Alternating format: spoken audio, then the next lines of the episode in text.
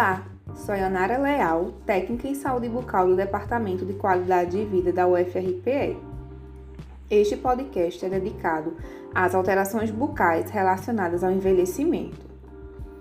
À medida que envelhecemos, o nosso corpo sofre alterações na forma e na função que afetam a saúde, pois surgem algumas alterações tanto na saúde bucal quanto na saúde geral.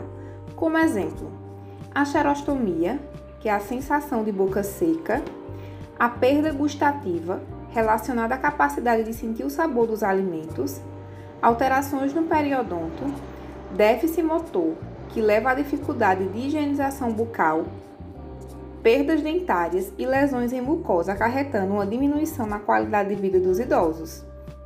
A xerostomia ela é definida como uma sensação de boca seca relacionada a uma redução do fluxo salivar.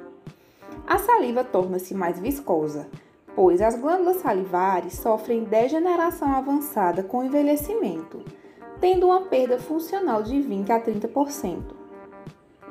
A saliva exerce um papel importante na manutenção da saúde bucal, pois é responsável pelo processo de desmineralização, remineralização da estrutura dentária, importante no desenvolvimento da cárie, auxilia na retenção de próteses dentárias, participa do processo de digestão e, com o avanço da idade, há a diminuição na produção de amilase salivar, o que pode levar a carências nutricionais. Outros fatores que interferem na fisiologia das glândulas salivares é o uso de medicamentos para hipertensão, problemas neuropsiquiátricos, diabetes, para o tratamento de câncer, uma vez que podem reduzir o fluxo salivar e a radioterapia no tratamento do câncer provoca uma atrofia nas glândulas salivares. O paciente diabético pode ter um risco aumentado de desenvolver periodontite e uma maior severidade da doença periodontal, bem como a alteração do paladar. O paladar sofre alteração devido à diminuição significativa dos botões gustativos nas papilas da língua, principalmente na capacidade de sentir o sabor doce, salgado, amargo e ácido, que fica bem prejudicada.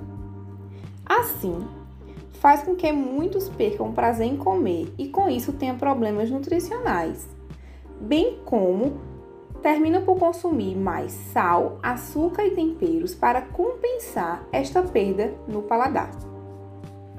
Estudos mostram a associação entre o déficit nutricional com a ausência de dentes posteriores, hipossalivação, doença periodontal avançada e a autopercepção negativa da saúde bucal.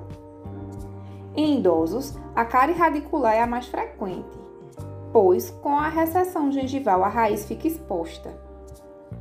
A perda dentária confere uma redução significativa da capacidade mastigatória, dificuldades na fonação, déficit nutricional e isolamento do convívio social que repercute na qualidade de vida destas pessoas.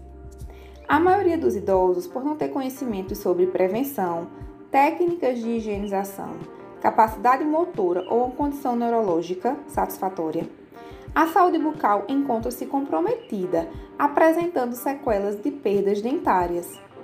Portanto, é de extrema importância a visita periódica do idoso ao dentista, pois as alterações fisiológicas do envelhecimento acarretam modificações bucais. Assim, o profissional poderá auxiliar na melhoria da qualidade de vida e na saúde do paciente.